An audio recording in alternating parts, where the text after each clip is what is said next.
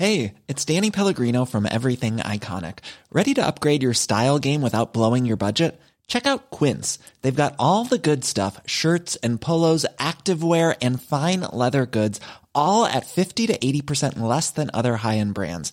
And the best part? They're all about safe, ethical, and responsible manufacturing. Get that luxury vibe without the luxury price tag. Hit up quince.com slash upgrade for free shipping and 365 day returns on your next order. That's quince.com slash upgrade.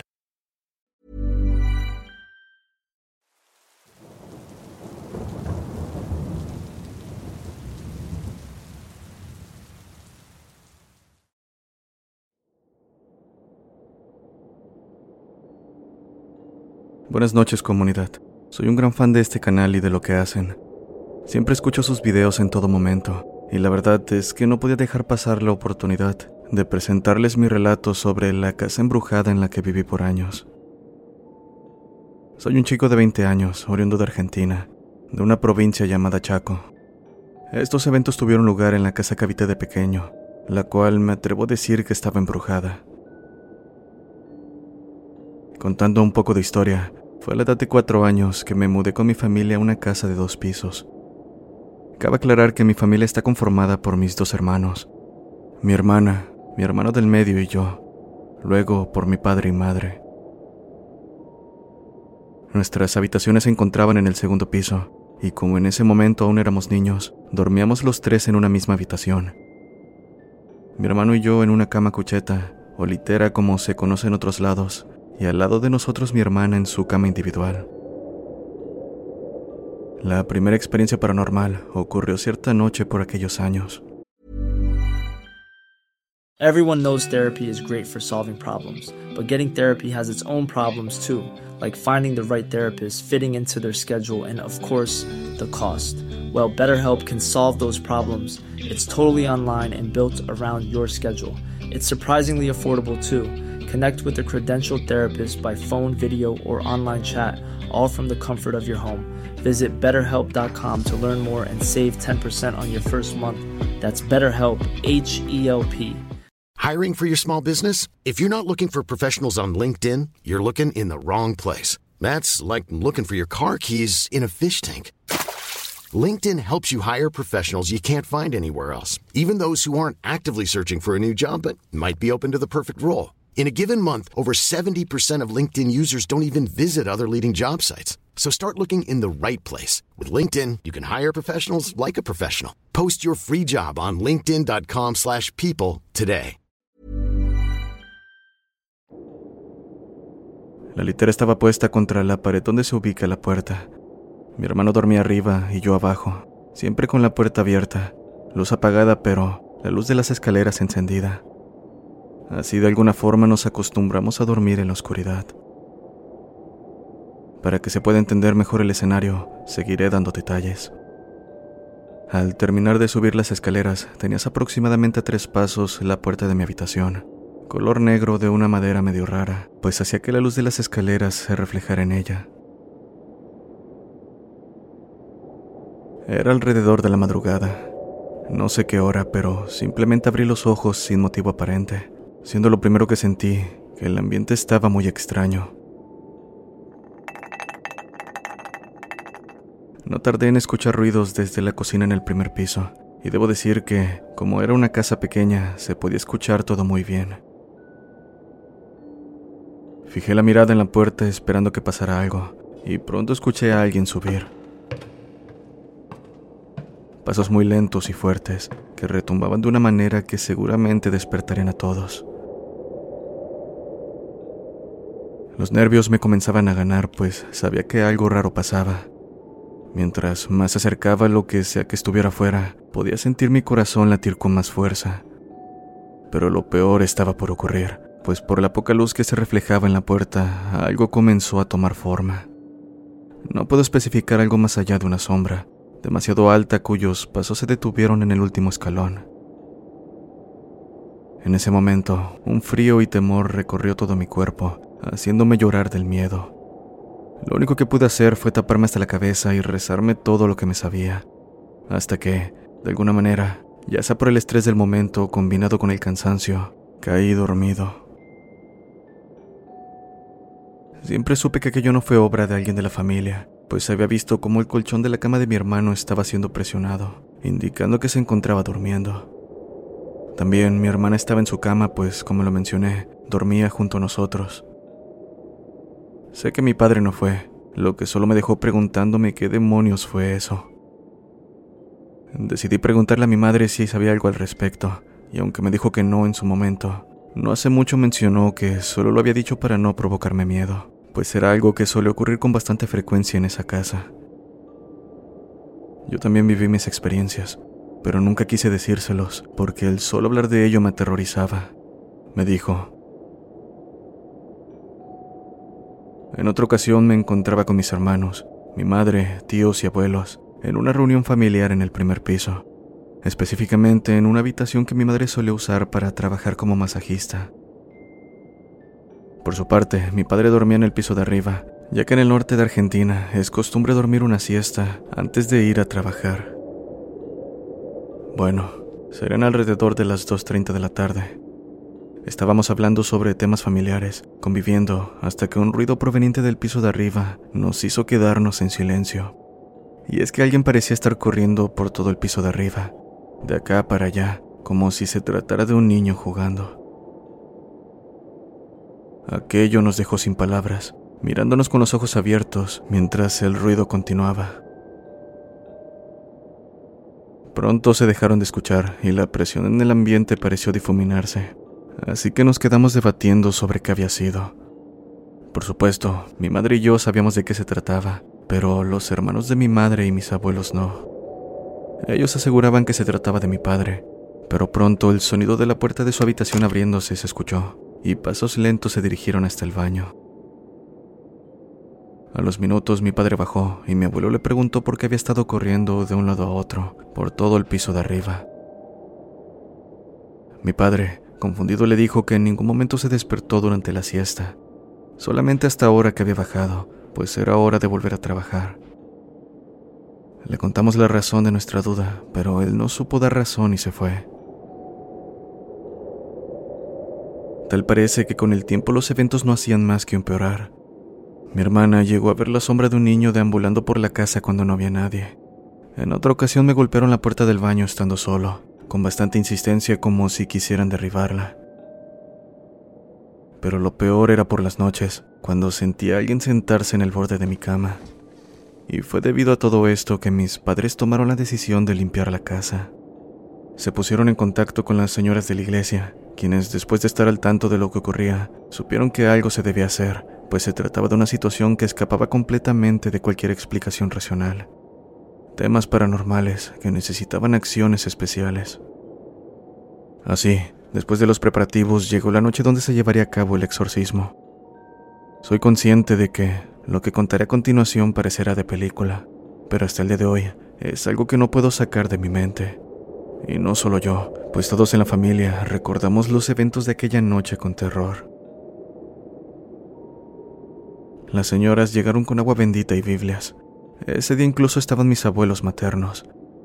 Y así, sin perder más el tiempo, las señoras comenzaron a orar partiendo desde el piso de abajo, tirando agua bendita en las paredes mientras otras daban una especie de canto. En un punto la luz se cortó y un viento se hizo presente dentro de la casa.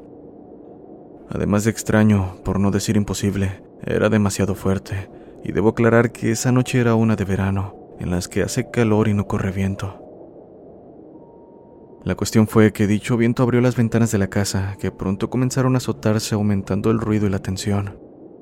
También entraron hojas de los árboles, y de alguna manera sabíamos que eso era obra de lo que habitaba la casa, molesto porque intentábamos desterrarlo. Por su parte, las señoras de la iglesia comenzaron a alterarse y rápido abrieron sus libros para citar en contra de los malos espíritus.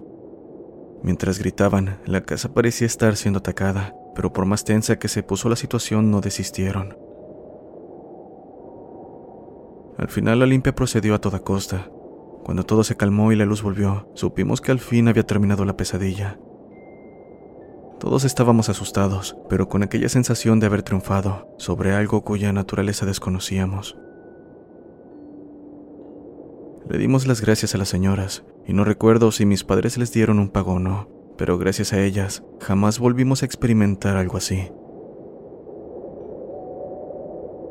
Esto es un recuerdo que siempre tendré conmigo, y a pesar de que ya no vivimos en esa casa, la cicatriz que me dejó me mantiene despertándome en medio de la noche.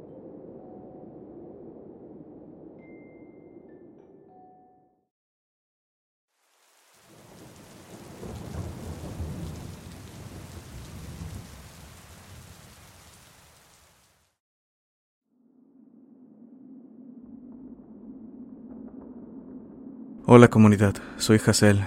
Vivo en la provincia de Cartago, en Costa Rica. Desde que era pequeña disfrutaba escuchar las historias que me contaba mi abuela paterna, quien falleció hace ya dos años. Aunque la extraño mucho, siempre recuerdo sus anécdotas, en especial la que les voy a relatar a continuación y que estuve comentando hace unos días con mi familia en casa. Contaba mi abuela que a uno de sus hermanos le gustaba mucho salir de fiesta y en algunas ocasiones tomar licor. Por esto solía regresar bastante tarde a casa. Su padre lo reprendía por estar llegando tarde, diciéndole que dejara de hacerlo, pues un día de tantos le iban a pegar un buen susto. A lo que el muchacho hizo caso omiso, diciéndole que a él nada lo iba a asustar, pues eran puras mentiras, y continuó con sus salidas. Cierta noche en la que andaba en sus parrandas, regresó a casa bastante entrada la madrugada. No había tomado alcohol, pero seguro lo reprenderían por la hora. Cabe destacar que vivían en una zona rural, donde las propiedades estaban lo suficiente separadas como para terminar recorriendo tramos en completa soledad. Y lo que lo volvía aún más tétrico era el hecho de que en aquellos años no contaban con luz eléctrica, por lo que apenas se metía el sol, la única fuente de iluminación que se tenía era la de la luna. Para su suerte, aquella noche la luna iluminaba bastante bien, así que se encaminó atravesando potreros y caminos bastante estrechos. Pronto llegó a un pequeño camino donde se encontraba un enorme árbol que obstruía completamente la luz debajo de él. Al pasar por aquel punto, sintió un frío terrible recorrer toda su espalda, para luego sentir que algo lo sujetaba con fuerza por el pasafajas de su pantalón. Lleno de terror miró con el rabillo del ojo, para darse cuenta de que detrás de él se encontraba una mujer vestida de negro, con la piel muy blanca y demacrada, cuyo rostro no podía ver. Lleno de miedo y a punto de desmayarse, continuó caminando con la mujer sujetándolo en todo momento, cada vez con más fuerza. Como pudo llegó a la casa y solo hasta ese momento la mujer lo soltó. Por su parte, sin atreverse a voltear, corrió hacia la puerta sin siquiera poder gritar. El susto era tal que la voz se le había ido. Comenzó a dar golpes a la puerta como un loco, despertando a mi abuela, quien salió preocupada al escuchar tal alboroto. Dijo que apenas la vio, sin decir palabras, su hermano cayó al piso, pálido y con un semblante de terror. Los demás en la casa no tardaron en despertar, y pronto su padre se enojó al verlo tirado, pensando que se encontraba en ese estado por haber bebido demasiado. Pero mi abuela le dijo que no estaba borracho, que estaba asustado porque seguramente algo se le había aparecido. Rápidamente lo cobijaron, intentando que recuperara el conocimiento, y así pasó el resto de la noche. A la mañana siguiente, cuando pudo pronunciar palabra, logró contarles lo sucedido. Desde aquella noche aprendió la lección y se la pensaba mil veces para volver a llegar tarde a casa. Muchas gracias por escucharme. Saludos desde Costa Rica.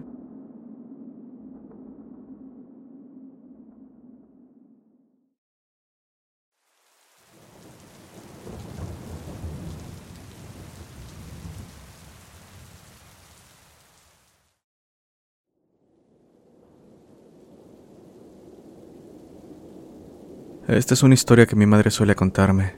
Ocurrió en los años 60 en un puerto cerca de Tepic, Nayarit. Solía atrapar camarones de entre las piedras por la noche. Podíamos mirarlos porque se veían sus ojitos brillar y eran presa fácil. Y bueno, aunque yo no los comía, acompañaba a mis amigos porque ellos sí lo hacían, y era divertido pasar tiempo a su lado. Esas noches eran memorables, porque en aquel entonces solo tenía un hijo y podía realizar mis tareas durante el día, para en la noche ir a buscar los tan valiosos camarones. Más que nada pasábamos el tiempo platicando, mientras los vecinos pescaban con redes. Tendría 22 años, por lo que aquello significaba independencia para mí.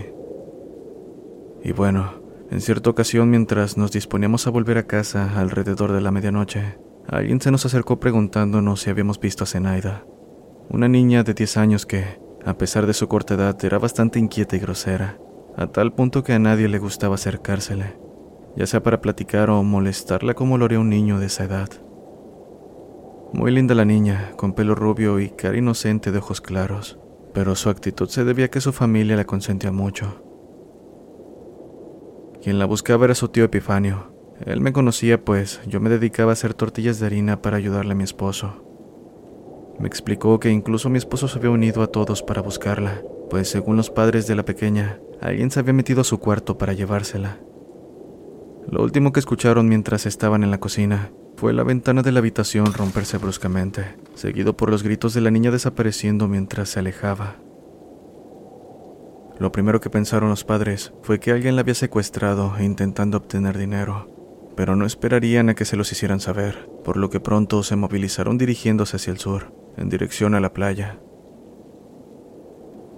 Al escuchar la historia, dejamos las cubetas en la casa de la madre de una amiga y pasamos la madrugada buscando a Zenaida sin lograrlo. Fue hasta las nueve de la mañana que llegó un peón, gritando que la habían encontrado. Rápido fui a cambiarme, Revisé a mi niño y tomé uno de los caballos para ir al rancho de los padres de Zenaida. Como era de esperarse, había mucho movimiento en el lugar. Y al verme, su madre se me acercó abrazándome, completamente asustada. Acto seguido me llevó a su recámara mostrándome a la pequeña, inconsciente, llena de moretones y cortadoras.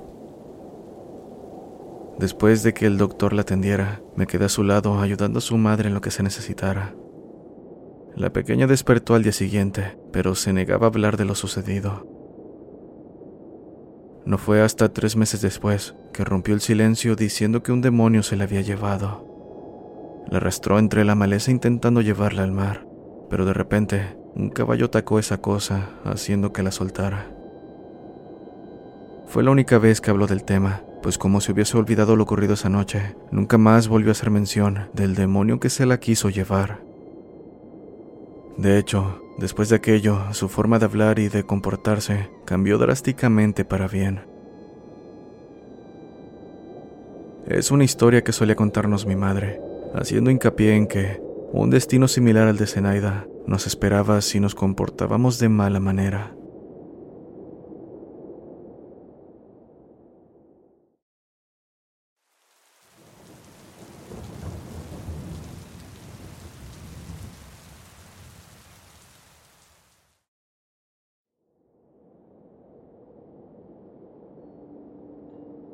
Vivir en un lugar alejado de las ruidosas ciudades puede hacerte notar cosas que no suelen verse, cosas que podrían ser catalogadas como algo más allá de lo extraño. Mi esposo era un aficionado a los caballos. De hecho, tenía uno que era el que más quería, un caballo blanco de pelaje hermoso que hasta parecía brillar en la noche. En cierta ocasión, mi marido despertó al escuchar ruidos afuera de la casa como los cascos de un animal corriendo de un lado a otro para terminar alejándose en la oscuridad. Se levantó rápidamente al darse cuenta de que se trataba de Palomo, su caballo. Corrió tras él en cuanto se puso sus zapatos, con la camisa medio abotonada, pues la preocupación de que alguien se llevara su preciado caballo era mayor. Por mi parte lo esperé con la luz encendida, bastante preocupada de que algo le sucediera. Después de dos horas lo vi volver con su caballo. Esperé a que lo dejara en el corral y apenas cruzó la puerta le pregunté dónde lo había encontrado y qué había sucedido. Mi esposo, con un semblante serio, se sentó en la mesa y me pidió un trago de mezcal. Acto seguido me contó algo que me heló la sangre. Iba por el camino llegando hacia la cascada. Pude seguir a Palomo porque la luz de la luna brillaba mucho Además, sabía que no iría muy lejos sin mí. Cuando finalmente lo alcancé, me di cuenta de que frente a él se encontraba un sujeto montado en su caballo. Era un charro, cuyas ropas casi parecían mezclarse en la oscuridad, a excepción de los detalles de plata que sobresalían de la misma. Antes de decir algo, el sujeto con voz grave me dijo, Buenas noches, amigo. Respondí con respeto y rápido el sujeto preguntó si vendía mi caballo. Por supuesto me negué, diciéndole con una pequeña sonrisa que era un caballo muy consentido y apegado a mí. Bueno, me habría gustado hacer un trato con usted, pero conozco el cariño que se les tiene a los animales. Que tenga buena noche, señor. En cuanto dijo esas palabras, se fue en su caballo, perdiéndose rápidamente. En ese momento me di cuenta de que a pesar de que la luna iluminaba muy bien, en ningún momento pude verle el rostro a dicho jinete.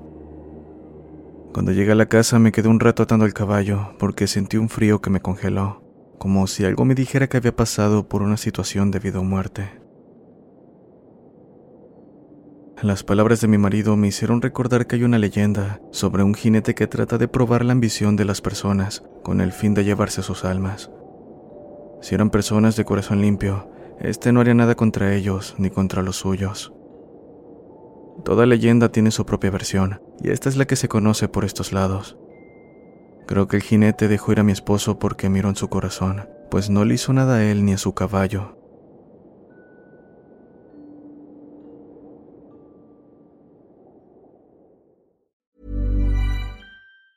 If you thought the only way to get a more defined jawline with natural looking results was through surgery, think again. Juvederm Volux XC is a non surgical injectable gel filler that improves moderate to severe loss of jawline definition and can help you achieve natural looking results with little downtime. Even better, this improved definition lasts up to one year with optimal treatment. No maintenance required. Improve jawline definition for a smooth, sculpted look with Juvederm Volux XC. For important safety information and to find a licensed specialist, visit juvederm.com. That's J U V E D E R M.com. Not for people with severe allergic reactions, allergies to lidocaine, or the proteins used in Juvederm. Common side effects include injection site redness, swelling, pain, tenderness, firmness, lumps, bumps, bruising, discoloration, or itching. There's a risk of unintentional injection into a blood vessel, which can cause vision abnormalities, blindness, stroke, temporary scabs, or scarring. Talk to a licensed specialist to find out if it's right for you.